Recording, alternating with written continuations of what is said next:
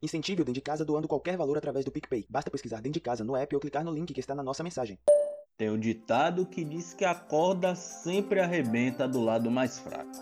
E nesse contexto de pandemia não foi diferente.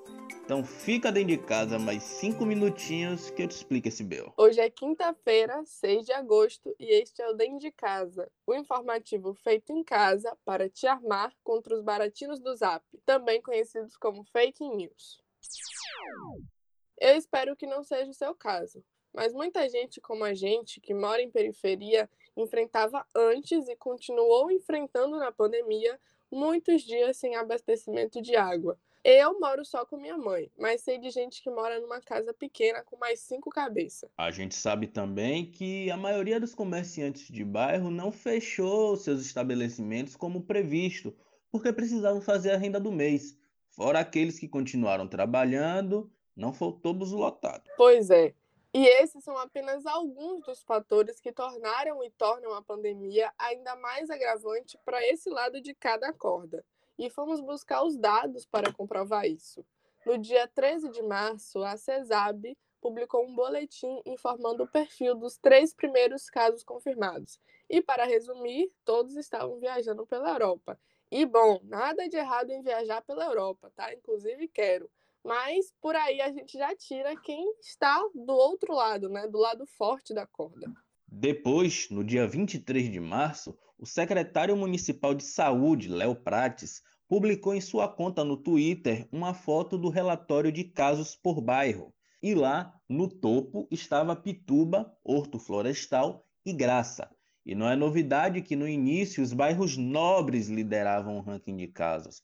Mas no boletim de ontem, dia 5, os 13 bairros com mais de mil casos confirmados contam uma outra história. Liderando de disparada está o bairro de Pernambués, que já ultrapassou 2 mil casos, junto com Brotas, Fazenda Grande do Retiro, Itapuã, Beiru Tancredo Neves, Liberdade, Santa Cruz, Federação, Cabula, São Cristóvão, São Marcos, Paripe e o único bairro nobre nessa lista é a Pituba. Pois é, meu amigo. E além disso, Vini, de acordo com os indicadores da prefeitura, 60% dos casos confirmados foram de pessoas negras, sendo que 22% dos pacientes não informaram sua raça cor. E a gente entende que é inevitável que a desigualdade ganhe forma em tempos de crise. Mas o dentro de casa nasceu para que, de alguma forma, você, que é favela, pudesse entender a gravidade da situação e se cuidasse, da forma como fosse possível, mas que você se cuidasse.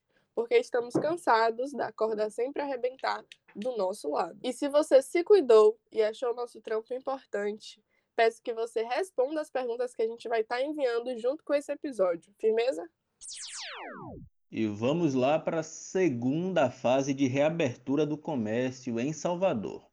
Na terça-feira, dia 4, a taxa de ocupação dos leitos chegou a 68% e ontem a taxa estava em 67%. Seguindo esse fluxo, nessa semana, Salvador alcança os cinco dias de taxa inferior a 70% e que não precisam ser consecutivos, como explicamos no último episódio.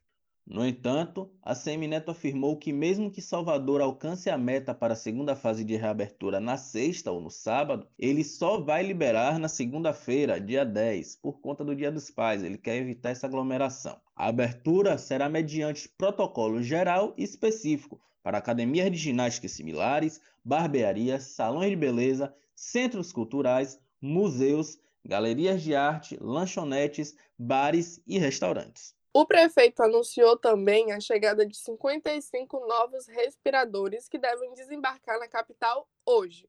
E para quem ainda não entendeu essa dinâmica, as taxas estão abaixando porque a quantidade de leitos está aumentando. Então, mais uma vez, se cuide, pensa. Vamos de boletim, dona Joy. A Bahia registrou nas últimas 24 horas 4.348 novos casos da Covid-19 e 58 mortes por causa da doença. São mais de 13 mil pessoas com o vírus ativo podendo transmiti-lo. Os dados, como sempre, são da Secretaria de Saúde do Estado, a conhecida CESAB.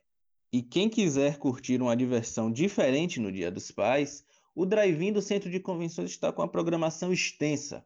Os ingressos podem ser adquiridos no portal oficial do evento e na rede social arroba Big Drive-In Salvador.